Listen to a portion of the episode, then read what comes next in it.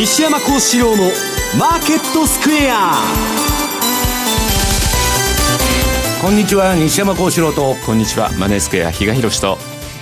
皆さんこんにちは。アシスタントの大里清です。ここからの時間はザンマネー西山幸四郎のマーケットスクエアお届けしていきます。大引けの日経平均株価今日は反発となりました。終値、ね、113円14銭高い22,851円75銭ということです。さあ西山さん、はい、えー、イベント盛りだくさんの1週間が、はい、今日金曜日を迎えましたまああのー、まあ、やや外交も今喋ってたんですけど、えー、金融政策も、まあ、日本だけ蚊帳の外みたいな方向性が逆になってるんですけど、まあ、グローバルな流れで見るとね、えー、中央銀行の、えー、協調引き締め。今度は、まあ、今まで緩和してたのを巻き戻していくと、まあ、出口戦略をどこもやってるわけですね。でそれで問題がになるのが世界的に賃金が伸びてない中で、はい、まあ後でお話ししますけど金利負担増だけが増えてると、うん、あともう一つはまあ今日もお話ししますけどねこれも。貿易戦争という、まあ、はい、トランプのノイズがここで相場に入ってきてるわけです、で非常にまあ読みにくいなということなんですね。でまあえー、これゴルディロックス相場っていうのはまあ今まだギリギリ続いてるんですけど、はいまあ、その環境をその、まあ、もたらしていたですね、まあ、低ボラティリティだとか低金利という環境がこれからですね、まあ、大きく変わりつつあるということだと思うんですけどね。明らかに今までの状況とは変わってきているということなんですが、はい、ドル円ですこの時間110円の8889あたりでの動きとなっております比嘉さん、えー、ECB 通過しまして一気に110円台に後半までといったところでしょうそうですね、まあ、昨日の ECB が今週今のところイベントの中ではですね一番相場動いたなと、はい、逆にその米朝首脳会談にしてもなんかちょっとパフォーマンスに終始してしまったかなというところもありますし、まあ、あのいろいろなイベントがあった割にはですねまだまだ方向性はなんか確認できるようなですね商品がなかなかないなと。まあ、ドルインデックスだけ見ればですね、はい、まあ、ドル高の傾向というような形にはなるんでしょうけれどもさりとてまたこのドル円ってこの辺りの111から上っていうのがなかなか抜けきれてなくて、ね、どちらかというとこのところも109、111ぐらいなそういうレンジが形成されつつあるので、まあ、ここで本当に抜けていけるのかどうなのかっていうところはポイントになるのかなと思いますけど。えさて番組は YouTube でもお楽しみいただけるようになっております。動画についてなんですがぜひ番組ホームページの方からご覧ください。また番組ではリスナーの皆さんからのコメント質問お待ちしています。投資についての質問など随時受け付けておりますのでこちらもぜひホームページのコメント欄からお寄せください。ザ・マネーはリスナーの皆さんの投資を応援していきます。それではこの後午後4時までお付き合いください。この番組はマネースクエアの提供でお送りします。週月曜日午後4時10分からはトレーディングフロア。為替、金、原油など世界の経済情勢を著名講師陣が週替わりで様々な角度から分かりやすく解説します。今すぐ投資に活かせるアイデアが満載です。番組はパンローリングの YouTube チャンネルパンローリングチャンネルでも同時配信いたします。あなたのトレードスキルにさらなる磨きをかけるトレーディングフロアをぜひお楽しみに。毎週金曜夜更新。和島英樹のウィークエンドストック。私和島がファンダメンタルズで注目銘柄分析。福永博之がテクニカルでマーケットを徹底検証。さらに注目イベントの解説や皆様からの個別銘柄リクエストにもお答えします。1週間のマーケットトピックが丸分かりで月額税別476円。詳しくはウィークエンドストックの番組ホームページをご覧ください。当たったら褒めてね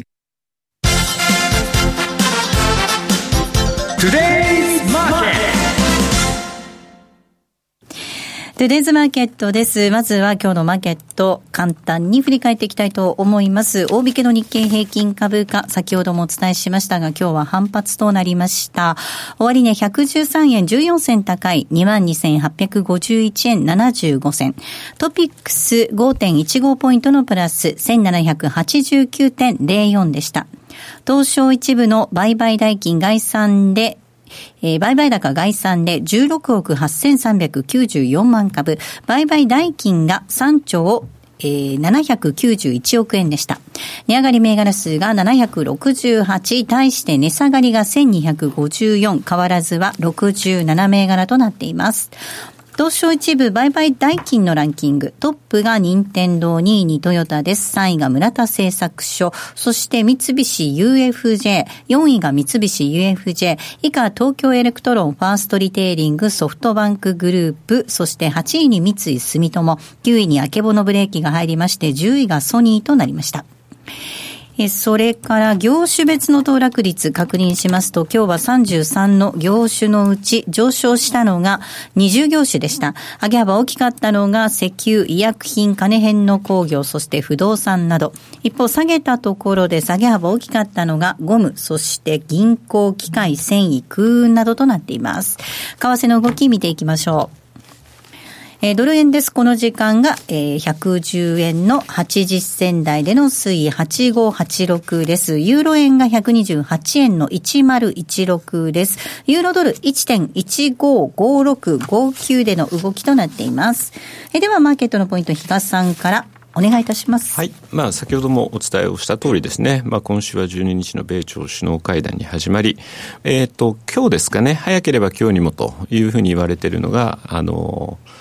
アメリカの対中国に対する輸入関税、えー、まあ500億ドルになるんじゃないか。で、品目はどこまでというようなところがですね、まだ一応イベントとしては残ってるかなと。いうところではあるんですが、まあ今までのところを見てると本当に動いたのは昨日の ECB。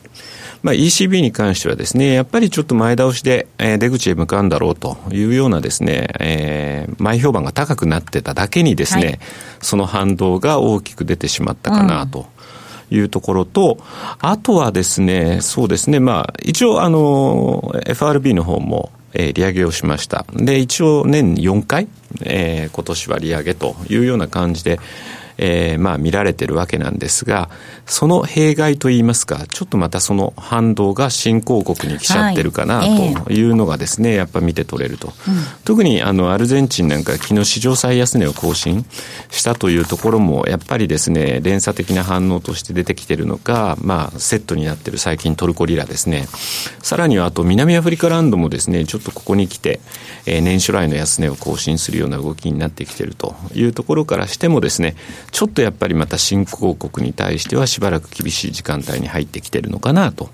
いうような気がしますね。で、まあ来週というところになってくるとですね、まあ21日にまたイギリスの政策決定会合、あるいは、22日 OPEC 総会ですね。はい。そして24日、トルコのやはり大統領と議会の選挙というようなのが、まあ、あの、注目されるところかな。特に個人的にちょっと注目してるのって OPEC なんですね。はい。あの、OPEC 総会で協調減産がどこまで維持されるのかというところによってですね、まあ、あの、ちょっと私、このところカナダドルを結構見てるというところもあってですね、そういう意味ではちょっと、あの、このカナダ円がまた少し次の、あの、動きが出始めるのかどうなのかっていうところをですね、確認する意味でもちょっと OPEC 総会と。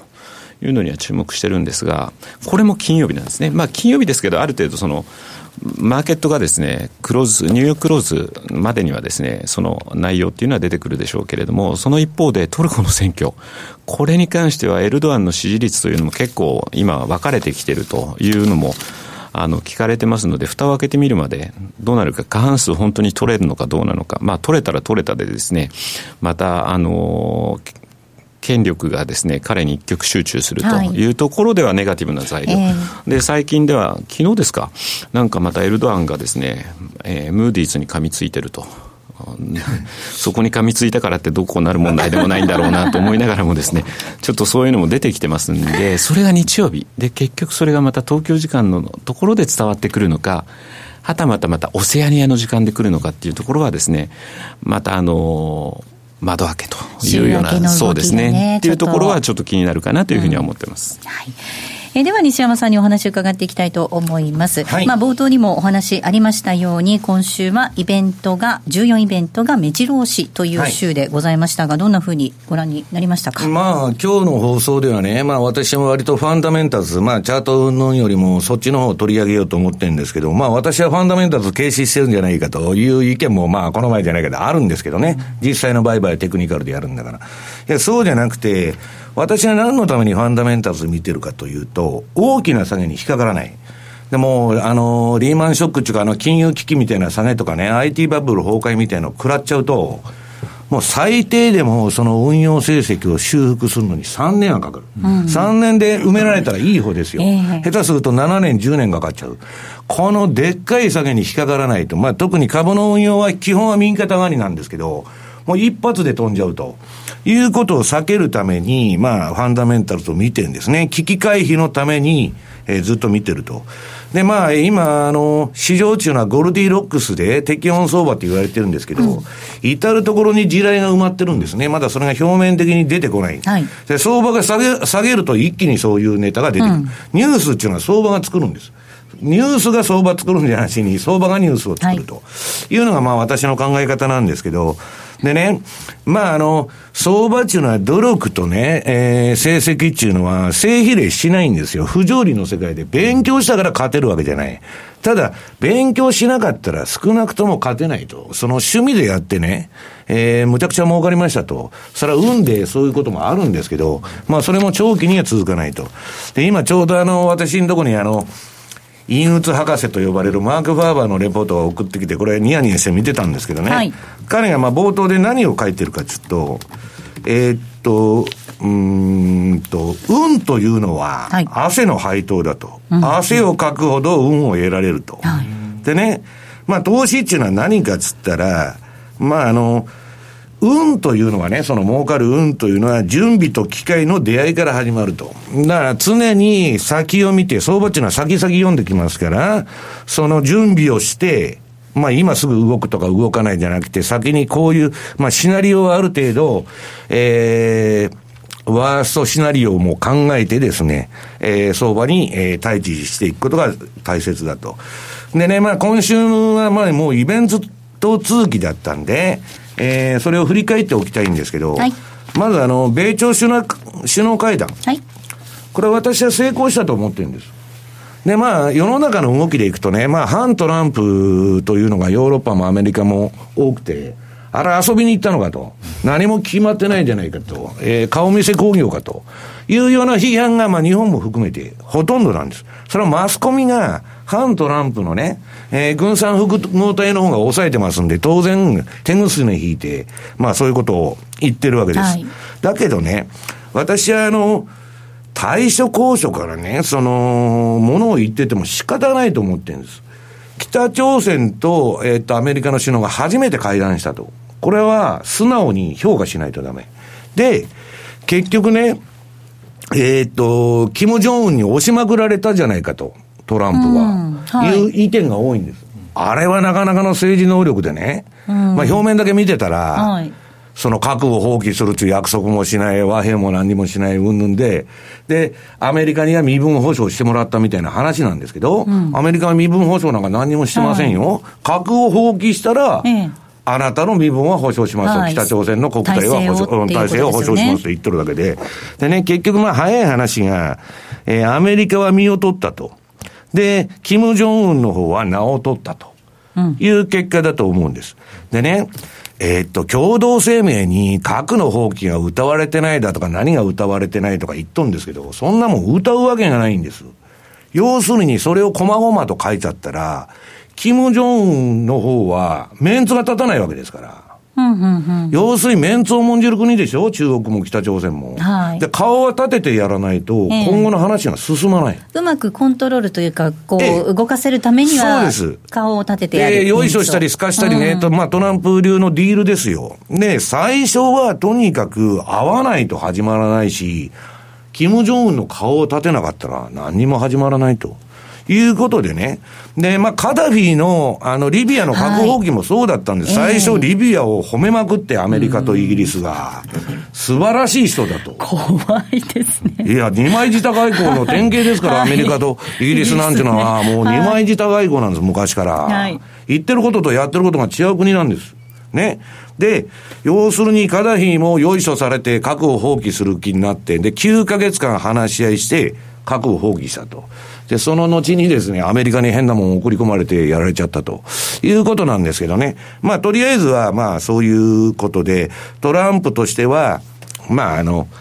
えー、極東からももう引き上げたいと。はいそうですね中東からも引き上げたいという流れの中でね、まあコストに合わないと、女軍事費負担しても。その代わり、まあこれマスコミでいろいろ言われてますけど、北朝鮮にはまあ400兆円を超える利権があると。まあ鉱物資源から何から。で、金を取りに多分アメリカ企業は入っていくだろうと。で、にで、核放棄の費用は全部日本が出せと。韓国と日本、いや、韓国金持ってませんから、あの日本が出さされるというようなですね。まああんまりまあ日本にとって面白くない結果なんですけど、まあそういうことなんじゃないかと。で、まあ、FOMC と ECB。ええこれ FOMC はね、目先はえらく高派なこと言っとんです。ただ、中立金利、まあ自然利子率ですね、それの金、水準が下がってるんで、まあこれ放送で先週言ったのかな。アメリカはそのガンガンガンガン利上げそんな過去みたいに4%、5%とは上げてきませんよと。もう中立金利が低いんで、えー、3%ぐらいでせいぜい打ち止めじゃないかと。そうするとね、相場っていうのは先読みに行きますから、目先年4回の利上げとか言ってても、長期金利は上がらない。そうなんですで、短期だけ上がって、なんかイールドカーブがフラットになってきてると、まあ、ちょっと日谷さんがチャート持ってきてるんで、今、紹介してもらえますかね。何ページかな。イールドカーブのチャートですね。はい。えーとですね。あ、長短スプレッド。うんはい、8ページですね。これめちゃくちゃ長短の金利が縮小してるんです縮小してる今だから40ベーシス下回ってきましたついにだから0.4%逆イールドになっちゃうじゃないですか、このだからまま今このまんまでいくと徐々にそうなっているっていうのが今もう出てるって感じですね,、でね、長短スプレッドが皆さん縮小するということは、銀行の利ざやがもう何にもないということですよ。だから、あとはね、えーっと、何ページこれ ?3 ページのアメリカのイールドカーブ。これがまあ、あの、金融危機、リーマンショックが起こる前の利回り曲線、2007年の。で、今のが出てるんですけど、だんだん似通ってきてると。これはまあ、あんまりですね、あの、金利が上がるのも良くないんだけど、長短金利差がなくなるっていうのは余計にまずいと。まあ、どっちもまずいんですけどね。まあ、そんなことだと。で、ECB は、昨日私もリアルタイムで相場やってたんですけど、まあ、あの、えっと、私はね、そのイベントのポジションは取らないんです。はいでも、あの、結果が出てから30分足とかそんなんで、まあ、あの、遊び程度にアウトボクシングしてたんですけど、まあ、一瞬買われて、その後むちゃくちゃはい3倍返しか4倍返しで下げとると、はいい、うことで、まあ、ドラギがですね、来年の夏まで金利上げんと言ったと。記者会見で。まあ、それなんですけど、結局ね、そんなことは些細なことで、まあ、枝葉なんですよ。で、ECB は黒田さんと違って、もう出口に出るということをもうはっきり言っとるわけです。緩和ももうやめると今年で。ただ再投資は続けるみたいなのもありましたよね、まあ、それは FRB のね、あの、まあ、一気にやっちゃうと、まあ、暴落するっちゅうんで、徐々にやっとるのと一緒で、まあ、テーパリング的にね、まあ、徐々に市場に影響を与えないでやってるんですけど、まあ、冒放送の冒頭で、冒頭に言いましたように、もう引き締め強調になってるんです、日本を除いては。これは今までの相場と大きな差が出てると。でね、えーっと、1ページの資料。これあの、ユーロドルの相場なんですけど、まあ、長いユーロ売りのトレンドがお終わった後、今あの、標準偏差も ADX もピークアウトして、これはね、上げたり下げたり、ギザギザギザギザやるはずなんです。だから、まあ、冷やしベースで見るとね、別になんてことはない。えーっと、30分足とかで見てると、すごい今、売りトレンドが強烈に出てるんですけど、はい。まあ、冷やしで見ると、調整相場の範疇だとまだ。だからまあ、あのー実際の売買はね、まあこういうあれでやってまして、もう、チャートが黄色くなったらすかさず売りに入って、で、えー黄色が消えるまで持ってるというトレンドの取り方で、大札さんもなんか、結構なんか、えー調子がいいみたいで、でね、僕はあの、びっくりしたんですけど、私はこういう標準偏差ボラティリティトレード中、トレンドを取る順張りのひな形を皆さんに提供してるんですけど、あの、大札さんなんでこんなとこで買うのかなと。はいなんかスイスかなんか買ったんでしたっけ？はい、スイス。で、見たらね、ドルスイスあ、あドルスイスか。あのーチャート見てもわからなかった。なんかツイッターで書かれてるんでわからなかったんですけど、結局ね、4時間足がトレンド持ったら、はい1時間足で、標準偏差と ADX は上がるわけですよ。はいで、1シグマブレイクしなくても上のプラス乗っちゃうわけでしょ、相場に。えらく早いなと。えっと、そうですね、1時間で出てるかなと思ったんですね、で4時間も出てるし、1時間と4時間1出てるんだったら私が乗ろうか見たところ、そんなんにね。私だったら乗らないな、みたいな水準で。ということは、まあ、各人各用でね、問題はそういうことを参考にしながらも、自分の相場の型を持つっていうのがはい、一番まあ大切だと。で、まあ、それは置いといてですね、はいユーロもまあ、えー FOMC もとにかく金利を上げていくっていう方向には違いないということでですね、えー、これ、このゴルディロックス相場がね、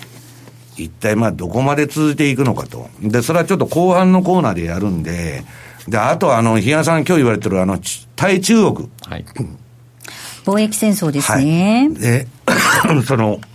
どうなるかですよね、こいや、こも、ね。貿易戦争はね、ハイテクのとこに行くんですよ、もう。今の流れ見てると。はいだアメリカ株ってハイテク株の成績で持ってるんですよ。うん、痛いじゃないですか、はい。そうすると。だから、いや、今のところはだからね、はいトランプが貿易戦争をすると素材の値段が上がったり、コストプッシュインフレになって、企業の利ざやが減ると。だから、えー、ナスダックと今、えー、小型株のラッセル2000の指指数だけむちゃくちゃ上がってる。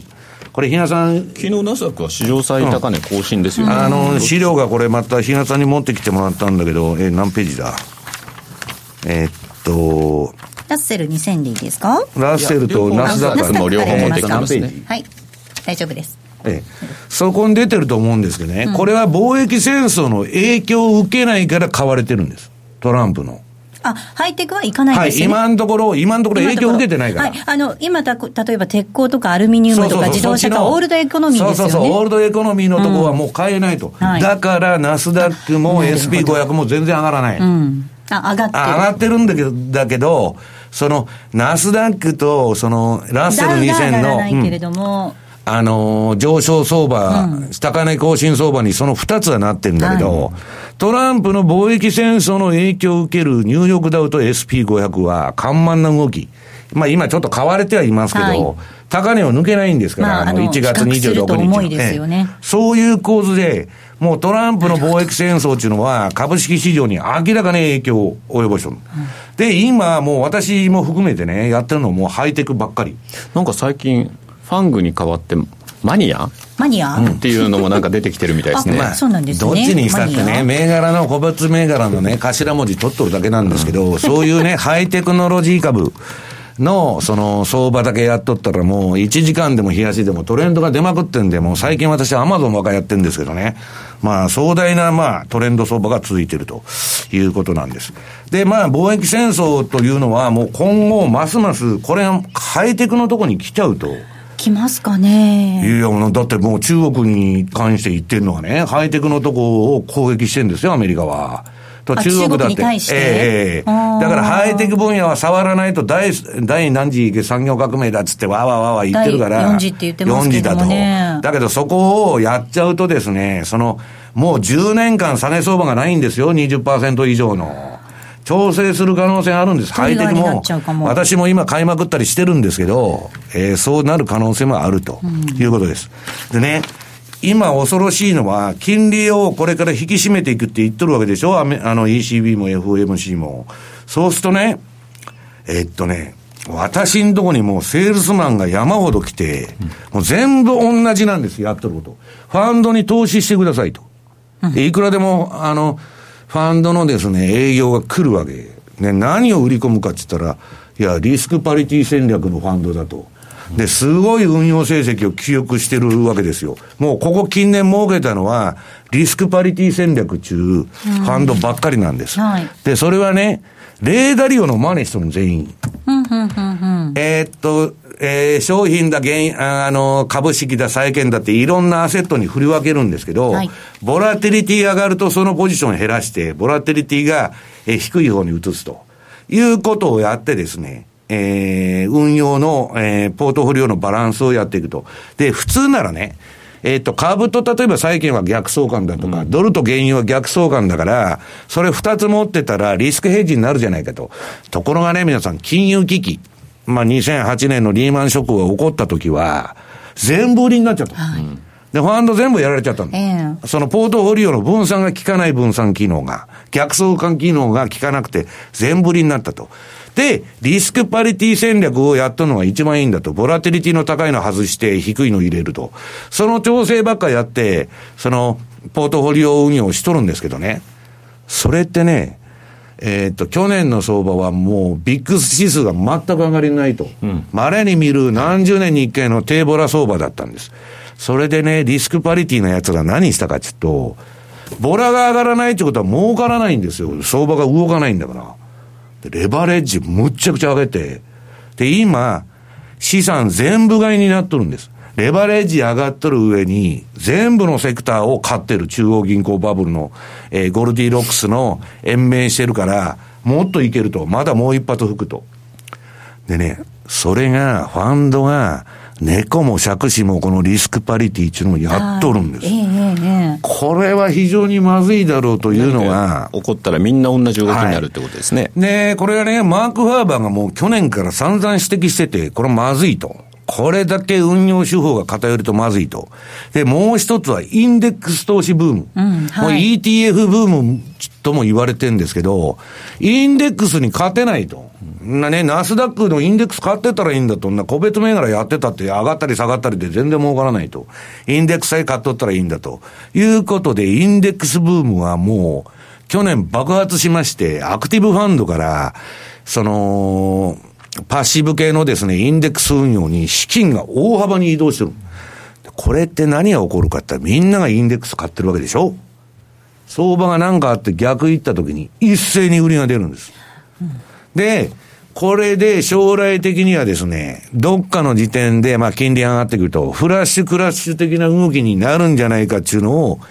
今みんな言っとるんですね。偏りが起こってるっていうことはね、はいはい、いつかそれがひっくり返るっていうことですもんね。でね、えー、っと、これまあ、比嘉さんまたチャート用意してくれたんですけど、あの、ジャンク債のチャート、ハイールド債の HYG。HYG。えー、何ページだこれ。7ページ。これね、ジャンク債が、えー、なんか有料債券のように、これ昔もあったんですよ。危ない債券ばっかリーマン危機の前に、あの、束ねてですね。で、債券にしちゃうとトリプル A の格付けになって、実際には崩債ばっかりなんですよ。でそれトリプル A になってるんです。まとめると。で、まとめると、一社一社は倒産確率が高いんだけど、100社集めてる集めちゃうと、その倒産リスクが軽減されるというわけのわからん金融工学上の理屈でですね、トリプル A にしちゃったと。で、今、ジャンク債もね、一社一社の、その、例えば比嘉工業と、こんな会社潰れそうだと。で、金利10%以上でないと債券発行できないと。いうようなとこでも、その似たようなのを100社、200社集めてパッケージにすると、格付けが上がったりして、倒産確率が下がると。ね、分散してるからと。で、それの集合体がこの HYG ですよ。これもね、もう完全にバブルの象徴というか、10波人柄げにすると、えー、危険性が下がるということで、みんながイールドハンティングという名のもとに、これに群がってるわけです。で、ここにまた資金がすごい偏ってる。利回りがないから。うん、だからそれがね、今後金利が上がってきたら、どっかの時点で、えー、感触を起こす可能性があると。はい、で、もうそれは感触を起こした例が、今年の2月に、あったんですね。えー、2ページ。えー、ベロシティシェアーズデイリーインバースビックスショートターム ETN, と。えー、っと、これはね、ビックス指数が、えー、上がらないとずっとこの指数が上がっていくと。で、猫も借子もこれこう取ったわけです。わずか数日間で90何パーセント下がりまして、資産のほとんどをこれに投資してる人は失ってしまったと。で、強制償還と。こういう事態がね、今後起こってもおかしくないとゴルディロックスが連名すればするほどですよ。うん、まあ、やばくなっていくんじゃないかというのが、まあ、えー、今のところファンド間で来年に向けていろいろ言われてるということです。えー、ちなみに、あまりご興味ないかもしれないんですが、黒田さんの会見が始まっておりまして、はい、え物価2%に向けて上昇率を高めていく、物価2%に向けてモメンタムは維持されている。といったコメントが今のところ入ってきてまあ、日本の物価上がらないんですよね、本当日銀もショック受けてるという話なんですけど、うん、ただ話聞いてると、もう日銀のね、OB は、もう出口に出ろ出ろのオンパレードで、はい、黒田さんも相当プレッシャーがかかってるということですね。うん。はいここまではトレーズマーケットをお送りしました。高山緑星の株教室第35号は好評発売中。方向感の定まらない6月相場こそ安値で拾ってじっくり待つ天馬川候補株を絞り込むチャンス。DVD60 分価格は税込8640円。別途送料をいただきます。お申し込みは0335954730ラジオ日経通販ショップサウンロード。またはラジオ日経ネットショップサウンロードまで。グローバルヘルスカフェ。途上国へ赴き医療システム全体の向上を目指すグローバルヘルス。番組ではマスターの明石医師とカフェの常連客が国際医療協力を取り巻く技術革新や経済の動きなどの新しい潮流について語り合います。放送は毎月第3火曜日午後5時30分から。どうぞお楽しみに。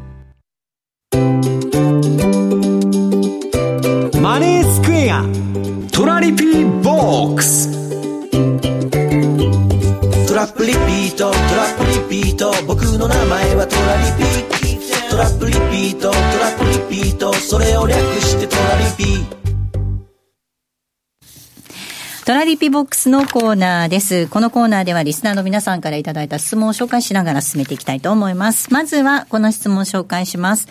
ドンファンになりたいさんからいただきました。ああ、今ニュースで流行ってるやつですか？はい。えートランプ大統領の保護貿易問題、連日話題になっていますが、このまま進めていくと、アメリカの貿易赤字が減って、日本の貿易赤字が増えることになると思います。そうすると、ドル円は上昇することにならないでしょうか？また、原油高も円安要因だと思いますが、あまりこういったことは相場に影響しないですか？というふうに質問をいただいております。えーっとですね、本来ならだから日米金利差から言っても、今ドルは変われなきゃ、変われなきゃいけないと。で、今言ったようにドル高の要因って腐るほどあるんですよ。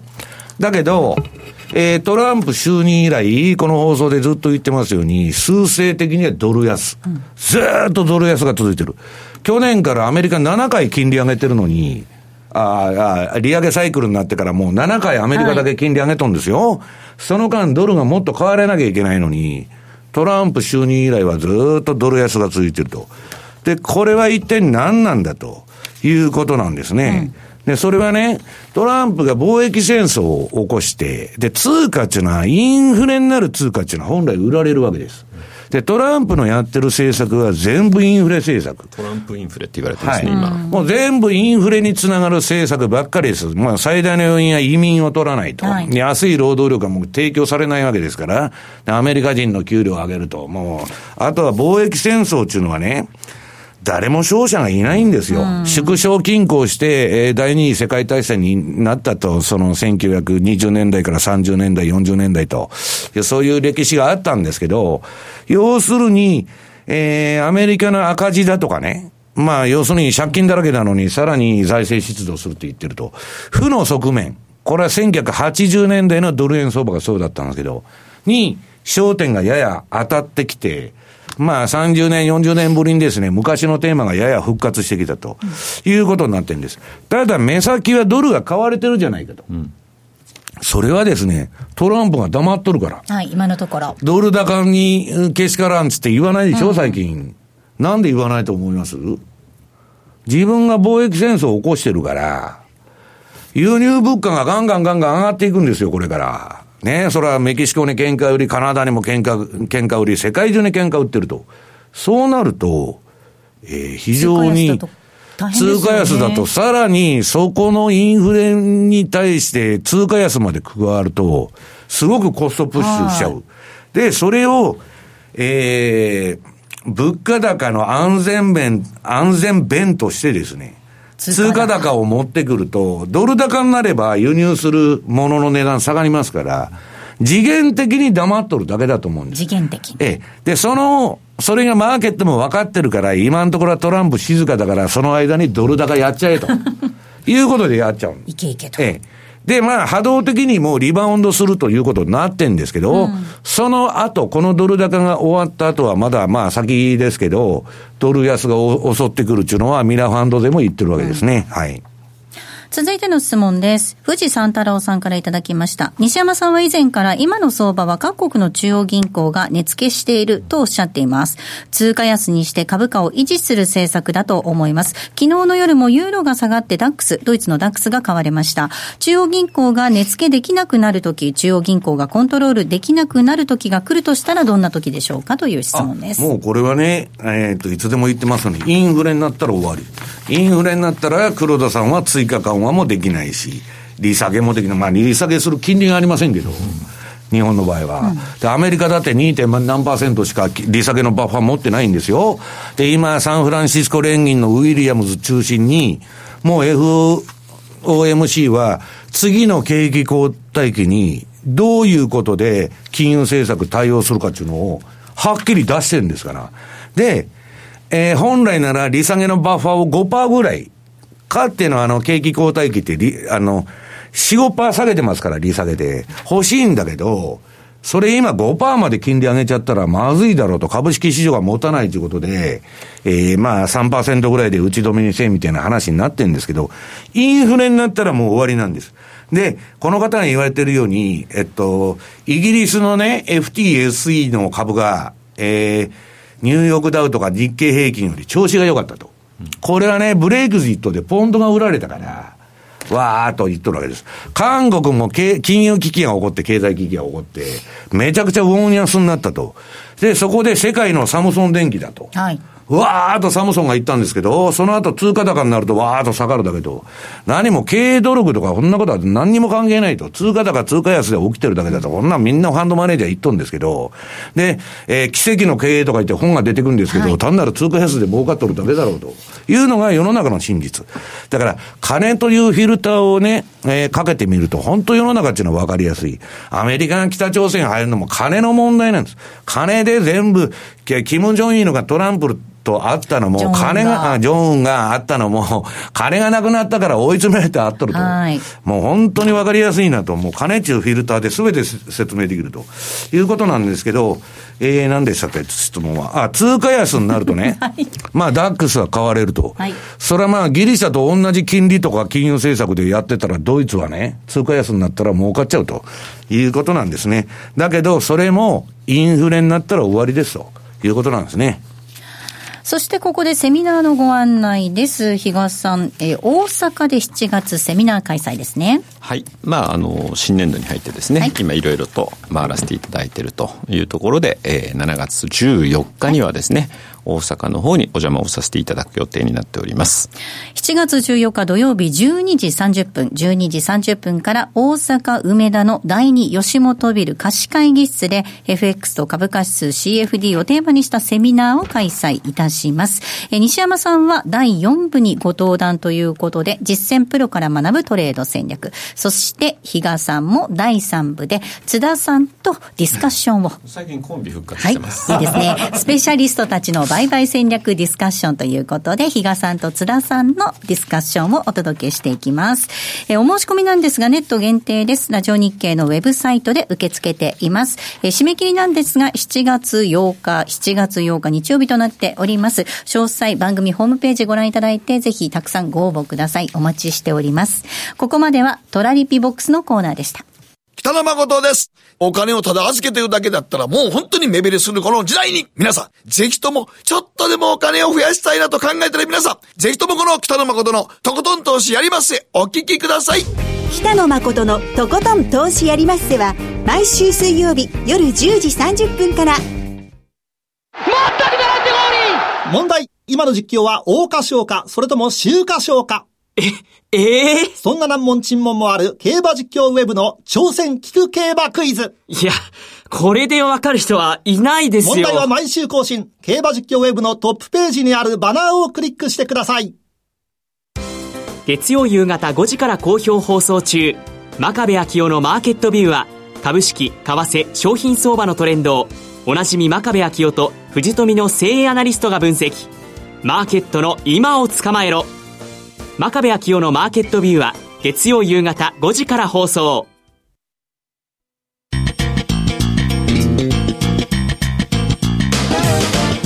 西山幸四郎のマーケットスクエア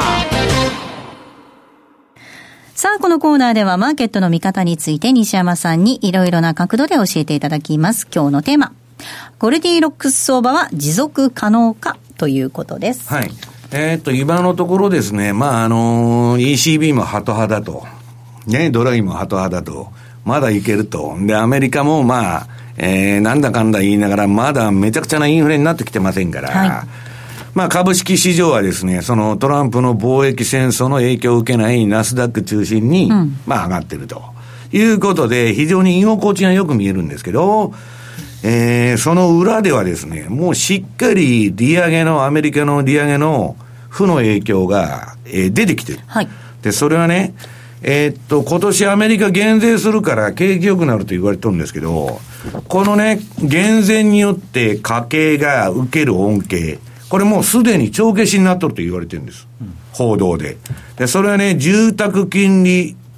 えーあ住宅ローン金利が上昇しとると。で、クレジットカードとか、えー自動車ローンの金利もね、上がってるという現象が起きてて、で、とにかく、あとは新興国。新興国はこのアメリカのゼロ金利時代とか QE1、2、3時代にめちゃくちゃな借金してる。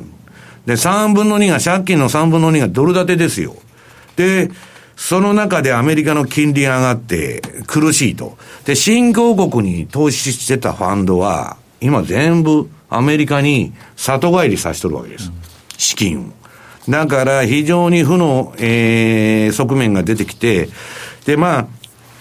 住宅ローン、モーゲージって言うと、あの、30年債の金利と連動するんですけどね。まあ、去年の夏から0.65%上がったと。とね、25万ドルのローン持ってると、えー、月の返済額が95ドル、えー増えると。で、家計の減税分をこれで消しちゃったと。まあ、アメリカっていうのは家が売れないと経済が上がらない国ですから。じゃあニューヨーク連銀が出したあのデータちょっと出してもらいましょうか、はい。結構これあのハウジングとノンハウジングに分かれてて15四半期連続あの負債のさっき出そうとしてたやつですね。こ11ページかな？もう15四半期連続でですねどんどんアメリカのこれ負債、ノンハウジングとハウジングいずれも増えてきてると、これあの形だけ見るとそんなにこう大きく上がってないねっていうふうに見えるかもしれないんですが単位がトリリオンなんで 桁が結構でかいんですよ。なるほど。いうことでね。で、もうとにかく至るところに、えー、その金利上昇の影響が出てる。で、問題は、金利上がっても景気がいいと言っとるんですけどね、賃金が全然追いついてない。な家計資産がこんなに下がってるのに、日本もそうですけど、20年前より家計の所得が落ちてるんですよ、今。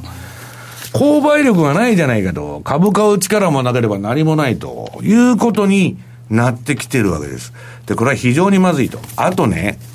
このあのー写真が話題になりましたよね、G7 で。あの、メルケルとトランプが、